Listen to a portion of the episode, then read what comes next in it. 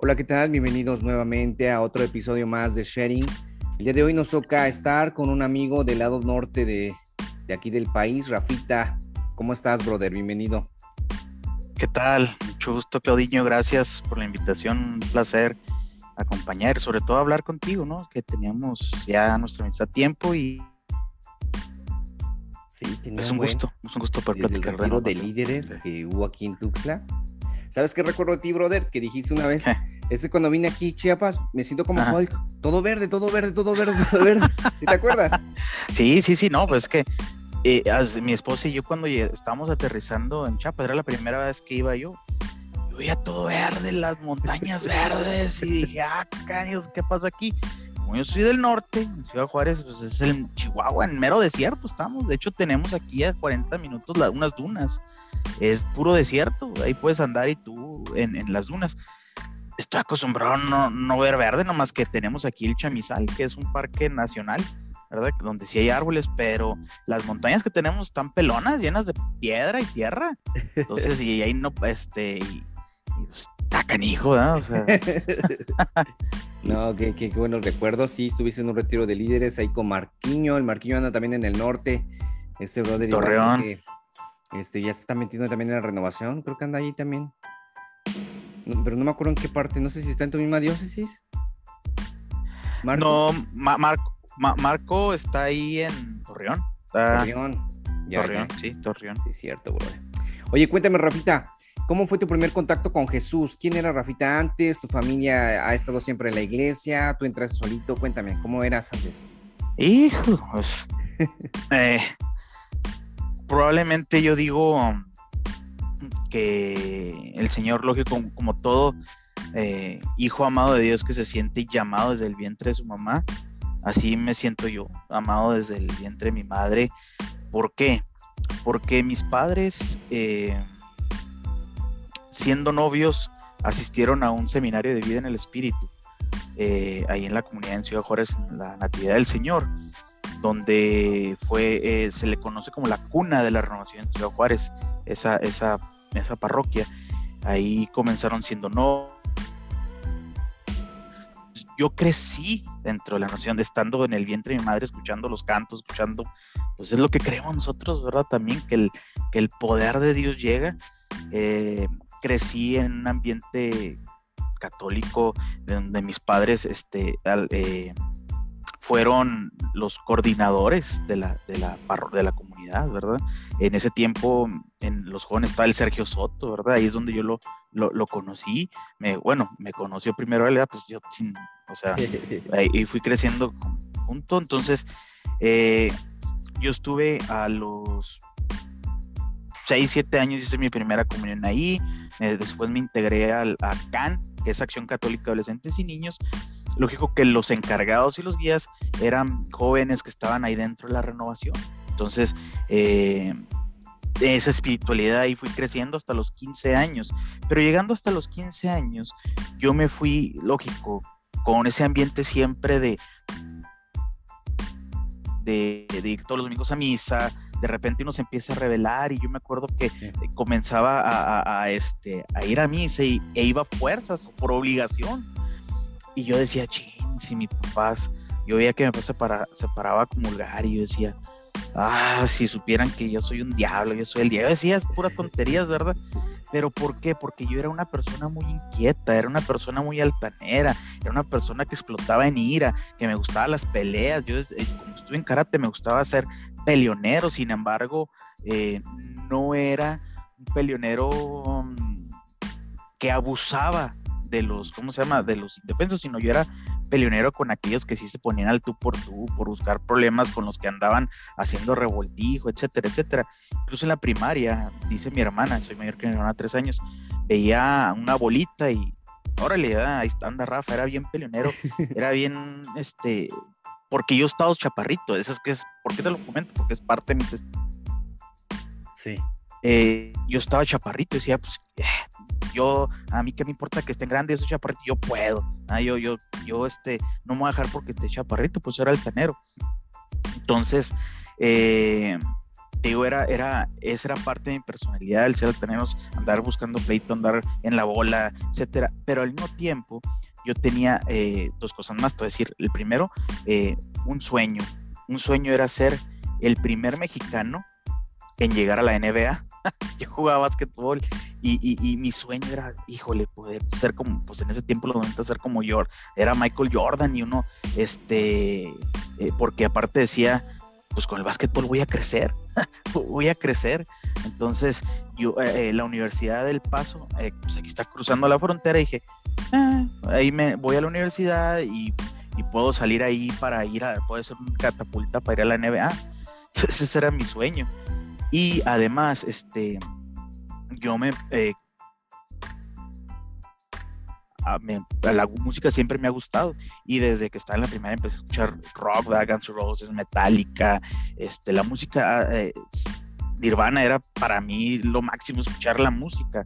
Entonces, en la secundaria, como que lo empiezas a adaptar más como un estilo de vida, un yo voy a ser así. Eh, yo creo que muchos pasamos por eso, ¿no? Y, yo me despertaba, ¡pum! En la tele, era mi despertador. Eh, el canal de MTV en ese tiempo estaba en boga, ¿verdad? Y, veía los videos y cuando estaba entre segundo y tercero eh, está este personaje Marilyn Manson, Antichrist Superstar, ¿verdad? Yo me acuerdo que mi mamá este, escuchaba que yo ponía los dedos, ay no, quita eso, que ya no, ven, mamá, la agarraba el cuello, mira, velo, velo, acá los videos bien psicodélicos, y mi mamá, no, no, no, no, yo, sí, mamá, velo, Entonces, irrespetuoso, eh, y, y incluso en la escuela, mis amigos, ya he tenido reuniones de la secundaria, dicen, ¿qué te pasó, verdad? Porque tú eras así, así, así. Es, parte de lo que va haciendo Cristo, pero bueno, me adelanté poquito. Sin embargo, incluso, fíjate bien, en, en la cancha de básquetbol, yo recuerdo que dibujamos, yo les, eh, una vez tuvimos que ir un sábado a la limpieza, etcétera, y, yo organicé junto con mis amigos, le dije, vamos a pintar la cancha, el círculo del medio de, la cancha de básquetbol, con el círculo que viene en el disco Marley Manson, con los signos y todo, y lo pintamos y todo, ¿sí me explico? Entonces, estaba tan obsesionado, ah, era mi pasión, todo eso que, que que eso pasa, tío, cuando tenía 15 años en la secundaria. Cuando brinco a la preparatoria, que empiezo a, a otra, otro, pues otro cambio, otros amigos, etcétera, eh, sucede que yo tenía una novia en ese tiempo y ella se fue a vivir al paso y cortamos y dije, bueno, pues qué sigue, ahora qué voy a hacer, ya no tengo novia, halcón y la veía.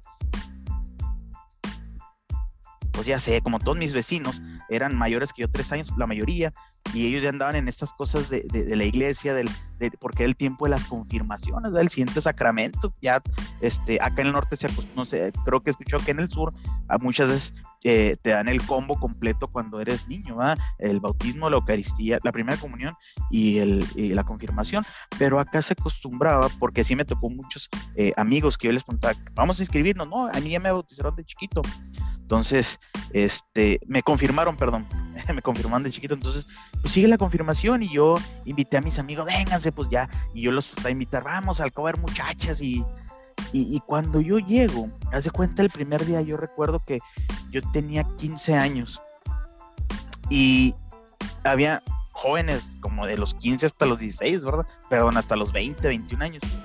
Yo recuerdo que me, me tocó en el grupo de los más pequeños, es decir, más pequeños, eh, de los 15, 16 años. Y está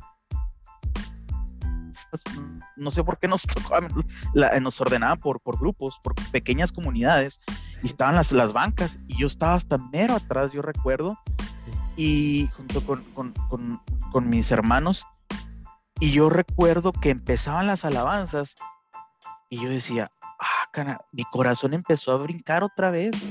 Decía, yo esto lo he vivido desde que estaba chiquito, como que tenía sed de, de que de algo me había perdido. Y eso como que empezó, cuando empezaron los cantos y como que el Señor me empezó a tocar el corazón y decir, aquí estoy yo. Porque, pues cuánto uno no va pasando por... La realidad es de que, por eso te decía que en la secundaria yo te mencioné lo del básquetbol, ¿por qué? Porque estaba chaparrito, porque era altanero, porque realmente yo quería crecer, porque yo decía, me van a dejar todos y a mí quién me va a hacer caso, porque cuando está en la secundaria hacíamos concursos en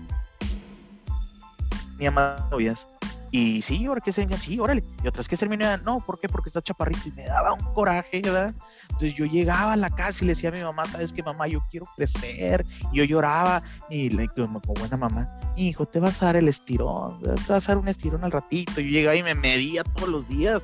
No puede ser, yo estaba desesperado porque quería crecer. Entonces llega hasta el momento en que tenemos nuestro querigma ahí en ese curso y es cuando el Señor llega a tocar mi corazón, porque aparte, como te dije que era bien altanero, yo venía cargando en mi corazón.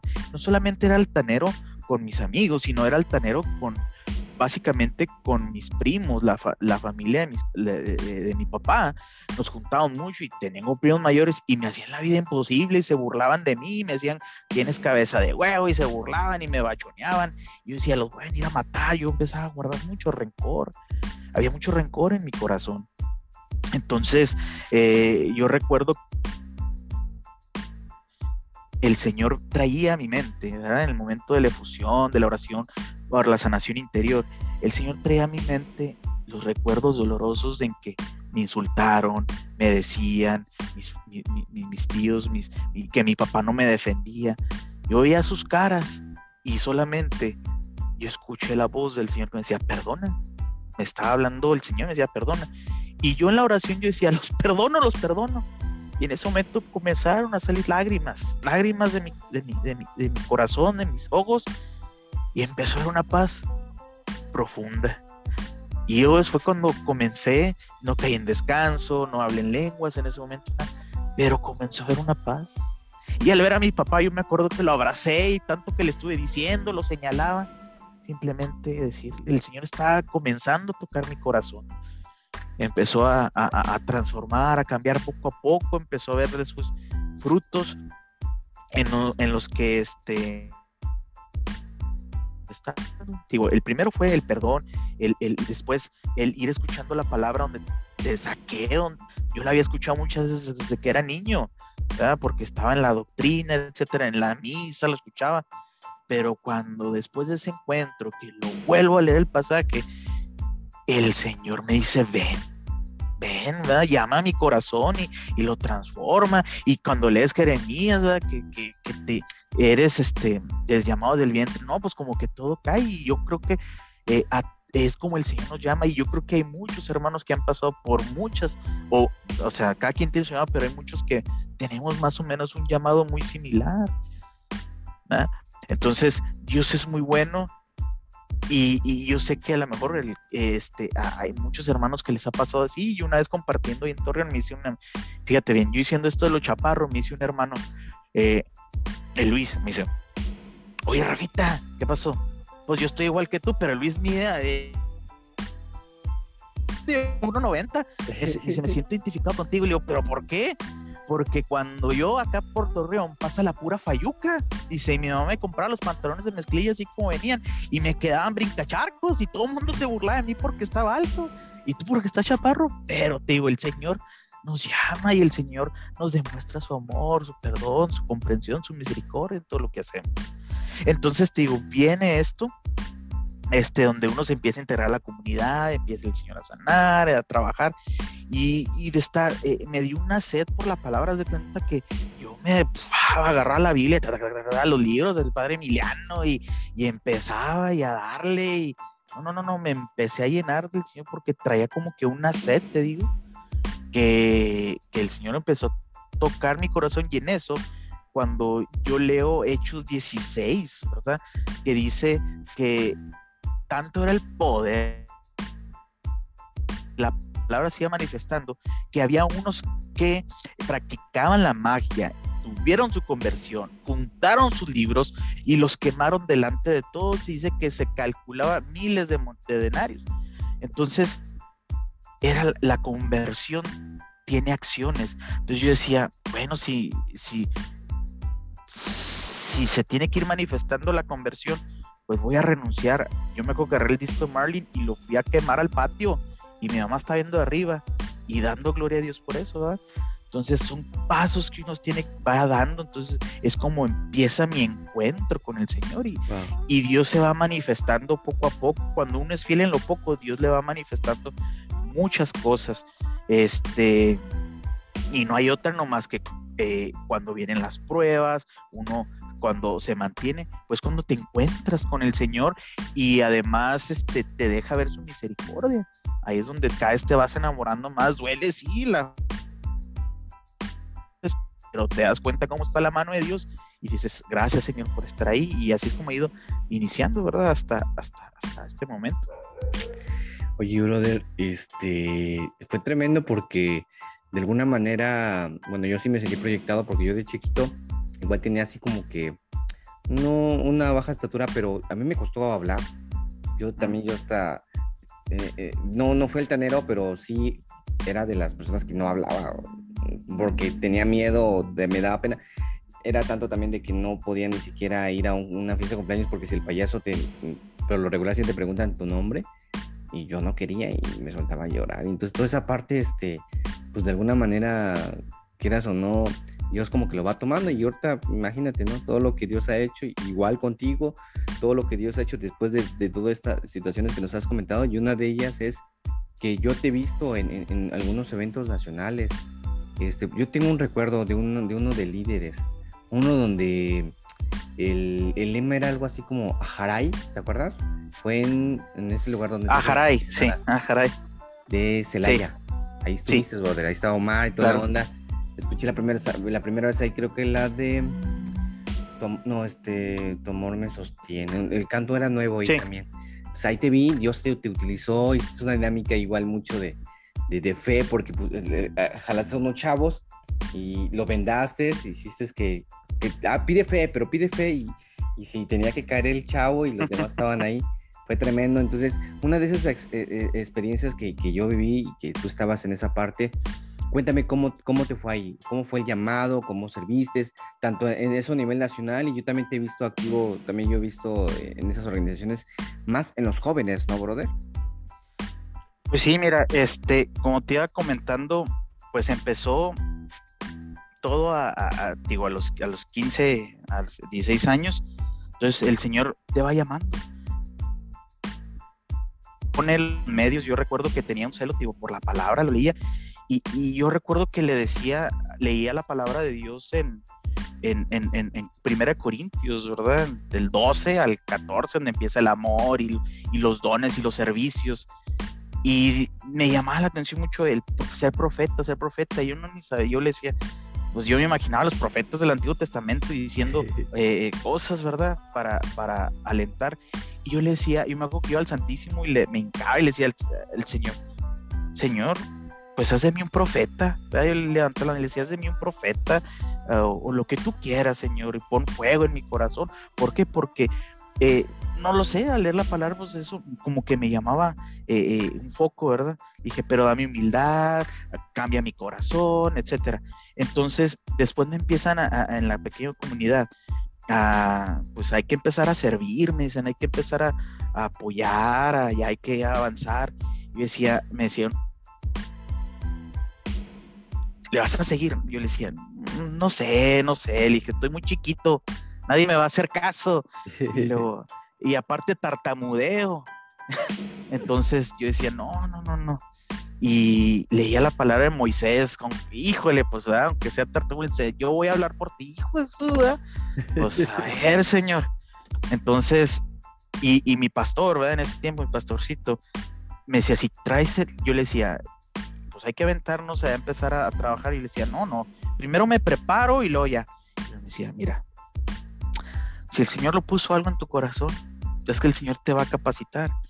Si tú humanamente tomas la decisión de, no, hasta que me prepare y luego ya evangelizo, entonces, pues ahí te vas a quedar y tu llama se va a apagar. Entonces, si tú decides, y él, la llamita el Señor la puso, haz que esa llama crezca, aviéntate. Pues me voy aventando, ¿eh? Y yo decía, bueno, ¿quién me va a hacer caso? Al frente 10 personas y luego eh, se va quitando el miedo, el Señor te dando la confianza, que Él está, te empiezan a hacer palabras que, que este, que, ah, canijos, ¿esta de dónde me salió? Te empieza a dar, al estar predicando, pues palabras de conocimiento. En la, yo digo así, palabras de conocimiento en la predicación. Entonces dices, ah, canijos, empieza el Señor, pero todavía no lo sabía, yo lo sentía y lo iba palpando, pero no sabía cómo se llamaba, hasta que después empecé a formarme en esa parte, agarré el libro de, del Padre Emiliano, de formación para predicadores, ya después, ¿verdad? Y vas, te ayuda. Entonces, resulta y resalta que donde te digo que este, donde estaba era la natividad del Señor. Entonces, cerca de mi casa, a siete cuadras de la casa de mis papás, a una parroquia nueva, inauguraron un templo nuevo, grandísimo. Eh, yo creo que es el más grande que ahorita hay en, Juárez, de los más grandes. Entonces, en ese tiempo, el padre Gerardo, que ahorita es el obispo de, Tabasco, eh, estaba ahí, conocía a mi papá porque el este, vicario cuando estaba en, la natividad. Entonces le dijo, véngase aquí a, iniciar la renovación. Entonces en ese tiempo Sergio Soto estaba en el, era el, coordinador diocesano de Juárez. Entonces mi papá le dice, ven, ayúdame con el equipo de Sano a arrancar esta comunidad. Entonces empieza a arrancar la comunidad y este empiezo yo a apoyar. Entonces el Sergio Soto empieza a formar a, a, otros jóvenes y a mí, ¿verdad? En cuestión de, las, de, de, la renovación, de darnos más enseñanza. Sergio Soto y, Diana, su esposa, estuvieron con nosotros acompañándonos un tiempo y Sergio, con miras a, cuando el Sergio estuvo, este, hizo lo que llamamos el, el, ministerio de jóvenes en el equipo de Antes no había y Sergio lo comenzó. Y fue cuando me empezó a invitar Sergio al equipo diocesano y empecé a participar junto con el equipo diocesano en los congresos juveniles. Vente, vamos me decía Sergio, vente, vamos a animar la asamblea. Y Sergio comenzó a traer a Miguel, Horacio fue, yo me acuerdo en el 2000. Entonces ahí fue con la, por la cercanía que yo tenía con Sergio, comencé a conocer a Miguel Horacio como desde el 2000 y empezó, como Sergio lo hospedaba en su casa, Sergio me invitaba, vente, vamos a comer con Miguel y a Miguel nos platicaba, yo fui aprendiendo Sergio en la, parte carismática, eh, eh, Sergio me ayudó muchísimo junto con Miguel, fui aprendiendo después y, por, la, por la conexión que tiene Sergio con los siervos, pues empiezan a venir más, más, más siervos, como Joan, Roberto, eh, Esther. Entonces yo me empiezo a empapar de todo lo que empieza a decir y empieza a, empiezo a crecer en esa parte. Entonces, en el 2004, Sergio empieza, es llamado al, al equipo nacional. Entonces, el equipo nacional, Sergio, para empezar a formar a los jóvenes. Entonces Sergio me dice, pues está en Juárez y yo en Juárez, pues apóyame, ¿eh? apóyame. Entonces, y junto con luego empezamos a hacer retiritos y después ahí empezaron a contarse más, Omar, etcétera, etcétera, hasta formar lo que viene siendo, eh, eh, así fue como empecé al, a, a, nivel diocesano y a nivel nacional. Pero en el diocesano, digo, ya después empezamos a trabajar, este, yo no fui el primer coordinador, fue Janet, ¿verdad? No sé si la conozcas, a Janet Carrión, y yo ahí estaba participando Después, este, cuando ella deja la conexión, ahora me toca a mí, este, eh, como en el 2008, 2009, empiezo la coordinación este, de, jóvenes y empezamos a, ahí igual a seguir lo que Dios nos iba dando junto con lo que poniendo en práctica lo que íbamos viendo en el, en el equipo nacional, ¿verdad? Trabajar todo lo que pues lo que tú has sido testigo, ¿no? Entonces, nuestros, nuestros, nuestros encuentros juveniles en ese tiempo, este, lo hacíamos en un gimnasio universitario que cabían máximo 5 mil, 6 mil personas, llena de jóvenes y se quedaban afuera. Ah, todavía jóvenes. En el, en el Diosán, este, el, nuestro, eh, que en paz descanse, el, padre, el, padre asesor, el padre Carlos Márquez, le dieron en comodato una nave industrial, ¿verdad? Entonces fue la casa de la renovación por mucho tiempo, donde llegamos a meter. no, ya no. No, no, no este, ahorita te explico esa parte, pero íbamos a meter hasta 10 mil, 11 mil jóvenes en un congreso diocesano de jóvenes. Entonces, vimos maravillas en ese tiempo. Eh, y bueno, no quisiera que ahorita no va, pero seguimos viendo maravillas. Ahorita con el COVID no ha habido encuentros, pero me refiero a, a, Y luego la Casa de Renovación falleció el padre Carlos, seguimos, seguimos todavía un tiempo. Los que tenían la, la este, pues los dueños del lugar nos pidieron la casa, ¿verdad? Que ellos eran, son, son personas y nos regresó donde estábamos antes. Sin embargo, ahí la renovación está. Entonces yo eh, y mi esposa, mi esposa y yo estamos a cargo del, del Ministerio de, eh, de Jóvenes como hasta el, acá hijos, ¿qué año fue? Como el 2016, 17 más o menos. No, ahorita ya no recuerdo ya, ¿verdad? Entonces, este, pasamos ahí algunos años participando a nivel nacional, como decías, en, para gloria de Dios, algunas diócesis nos invitaban a compartir. Me ha tocado en, Estados Unidos compartir por la cercanía que aquí tenemos, con algunas diócesis que están cercanas. Y, este, para la gloria de Dios, y algunas diócesis aquí donde por, por ser parte del equipo nacional a veces pedían ayuda, etcétera, etcétera, pues allá donde el Señor nos llamaba. Y eso es parte, sí, de lo, de lo que estuvimos eh, compartiendo. Fíjate que sí, yo esa vez, hablando un poquito de, de esas personas que que te ayudaron, como Sergio Soto y Miguel Horacio. Yo sí una vez vi unas fotos que subiste de que estaban cenando o estabas preparando una cena para ellos. Pero lo chistoso fue de que cuando vino Miguel Horacio acá, estaba en su material, unas creo que le llaman entrevistas de poder o algo así. Y era la entrevista que hizo en tu casa. Pues era así como esas pláticas que, que si le, ah, pues es la casa de Rafita, dije. Pero pues de alguna manera, pues ellos, este, de hecho, en esa plática hablaron, ¿no? De cómo en, un determinado año fue que se fueron abriendo más en esa apertura del Espíritu Santo y que, ellos este, traían para a nivel nacional, ¿no? Que era algo como que tal vez estaba cerrando, ¿no? Encasillando. Y, eso sí, sí, sí lo recuerdo mucho, brother. Oye, otra cosa que también me, decías este, al iniciar de esta, esta videollamada es de que este, eres ingeniero. ¿Cómo es Rafita carismático? ¿Cómo es Rafita católico en el trabajo? ¿Tus compañeros saben que estás en la iglesia? Este, ¿Qué onda? Eh, ¿Tu carácter? Yo sé que no hay que ser hipócritas, hacer cambios de caras, ¿no? Pero, o sea, sí sabes así como que diferenciar trabajo, trabajo, momentos oportunos donde Dios te puede decir, oye, quiero que hables de mí. ¿Cómo, cómo has trabajado esa parte Roba? Sí, pues eh, como bien lo dices, este, es algo que, por ejemplo, desde yo inicié siempre los, eh, cuando inicié mi vida laboral, eh, pues siempre con, con, la con la mente cristocéntrica, ¿no? De demostrar a Cristo, etcétera, etcétera. Y esa es, esa es la meta, ¿no? No, o sea, eh, tratar siempre es el poner en práctica el señorío, ¿no? Entonces, sí, lógicos, tienen las burlas, ¿no? Yo me acuerdo, pues, en mi primer, en el primer trabajo, este, eh, de eh, iba a decir de balazo, ¿verdad? quiero decir rápido, eh, pues empiezan a los, los que están a cargo, a ver, ¿y qué pasa si esto? Y mira, aquel vato es de otra... querer confrontarte. Entonces, no, pues no se trata de eso, ¿ah? no, no se trata de eso.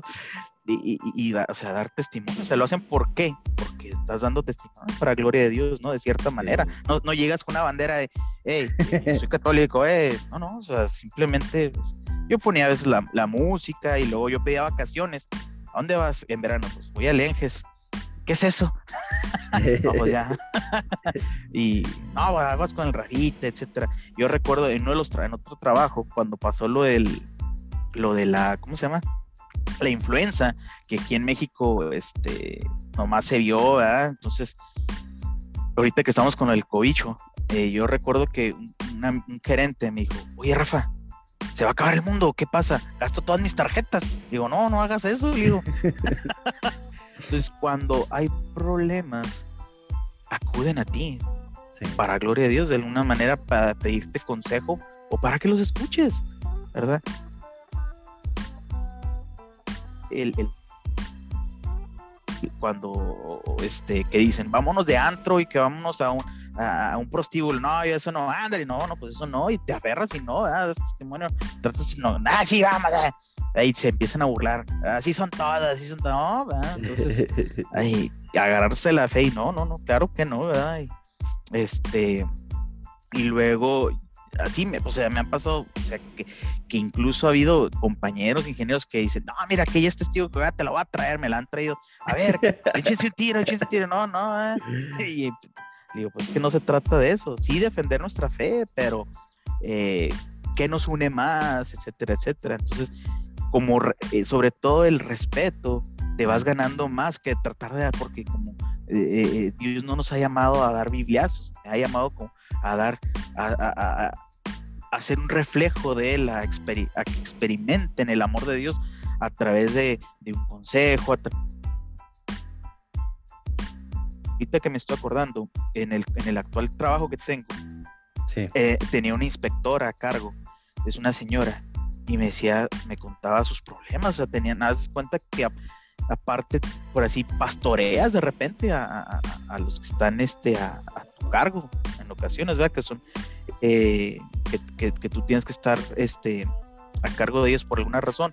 Y como yo me dirijo de una manera así como soy, sencillo, ay, sencillo, cálmate, sencillo, pero me refiero, o sea, como soy, ¿verdad? No, no, no, no, no, no quiero mostrar dobles caras, nada, sino se acerca la gente y me, me empezaba a contar sus problemas. Y qué hago con mi esposo si esto, esto, no, pues así, y mis hijos y esto, Y es que mis ya mi hija salió embarazada y qué vamos a hacer y que, ¿no? Y que, y la situación con mi esposo, el segundo, él trabaja en segundo turno y yo acá, y que, no, así cosas me platicaban. Entonces, yo le decía de repente, así, ¿verdad? sí. Y orábamos en ese momento, y es algo que se me quedó. Así de orar en ese momento, que no hay nada, y o sea, que eso, porque es a lo que Dios nos llama a atender la necesidad. Si ves la oveja, aunque no sea tú, o sea, real, si es una señora, como va a ser mi oveja? Pero, o sea, me refiero si ves la necesidad, si ves actuar. Yo recuerdo cuando, cuando estaba este, soltero y andaba con, con Ana, mi esposa, éramos novios. El padre Juan José Flores, no sé si lo conoces, ahí de, Monterrey, este, iba mucho a Juárez también. Entonces, eh, como yo era parte del, equipo eh, de, discernimiento, estar ahí, pues me tocaba estar ahí compartiendo con él y, nos hicimos amigos, ¿verdad? Entonces decía, yo te quiero para que hagas una experiencia, me decía, ¿me lo prestas? Le decía, Ana, ¿me lo prestas? Una, jornada ocasional, él estaba encargado de los siervos en ese tiempo. Entonces yo recuerdo que viajé, una Semana Santa, viajé a Monterrey una, durante semana y media, unas, pasé ahí lo que viene siendo el trío pascual y parte de la otra semana en reflexión. Y la eh, no, fue toda la Semana Santa y parte de la, de la que sigue. Hubo un seminario de vida, íbamos junto con las siervas, la hermana la Marta, en, en las mañanas, ella, ellas dos y el padre Juanjo me estaban dando formación para de vocacional. Entonces, este, nos levantaban a las seis, de la, o sea, que viera el ritmo de vida de cómo eran los siervos, ¿verdad? En las mañanas levantarte con las laudes y me acuerdo el monasterio estaba bien padre, bien alejado y, y en las mañanas yo decía, wow, te levantabas a las seis de la mañana, las cantar las laudes, el padre Juanjo agarra la guitarra y nos acompañó también el padre Richie González de aquí de Juárez, que ahorita, ahorita está como diocesano ahí en Tabasco pero también ese, como son muy amigos, este, estuvimos, era los tres a, las seis de la mañana con la guitarra, venir.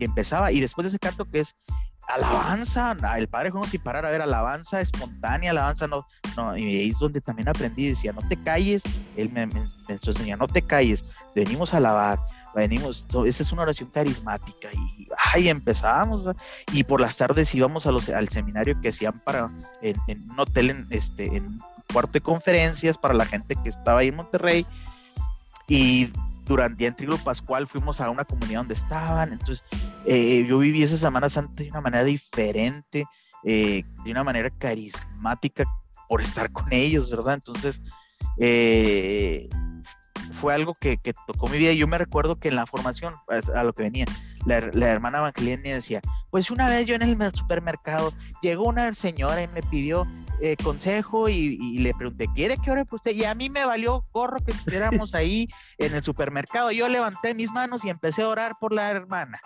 Que la gente no voltee a ver que la gente... me quedó bien grabado. Entonces, pues, es, así somos los Si el Señor nos inspira en ese momento, yo le dije, ¿quieres que ore por ti? Me dijo, sí, pues a orar ahí, o sea, no me agarré orando acá como una asamblea, ¿no? O sea, de manera sencilla y no iba con una persona, pues tienes que aprender a usar palabras que el Señor te inspire en ese momento para ese momento y no vas a hacer una oración súper larga de sanación, no, sino rápido, ¿verdad? Y que sea efectiva, lo que el Señor toque en ese momento te va inspirando.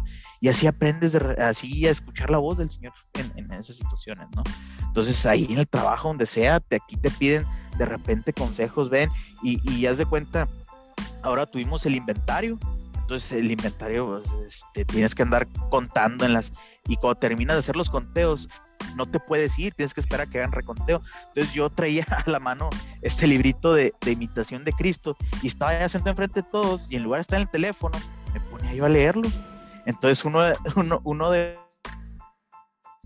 ingenieros de aquí, compa mío, dice, le dice a un técnico, dice, hijo, el Rafa está leyendo la Biblia, y bórlate. Entonces llega, llega y me dice, ¿qué onda, Rafilla? ¿Qué onda? ¿Estás leyendo la Biblia o qué? No, mira, este es un libro. ¿Y de qué es? Y le empecé a explicar de qué era, por qué era y por qué lo hacía. Y se quedó platicando. No, fíjate, y él mismo me dijo, sabes que el Carlos me dijo que viniera a regártela, pero realmente sí me interesó lo que me estás diciendo, etcétera, etcétera.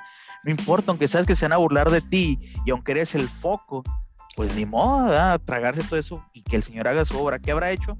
No sé pero yo estoy seguro que pues, poco a poco, después fíjate, se acercó un, este, un gerente de producción y me vio leyendo y me dijo, espero que no estés leyendo nada de calidad, le mostré y me dijo, es todo, vio que era, me dijo, me hizo así con el pulgar, o sea, hay de todo, hay de todo, ¿verdad? Entonces, para gloria te vas topando, te vas topando ahí. Genial, brother, y lo mejor es de que te arriesgas. Entonces, en sí, es que también ayuda es que es, o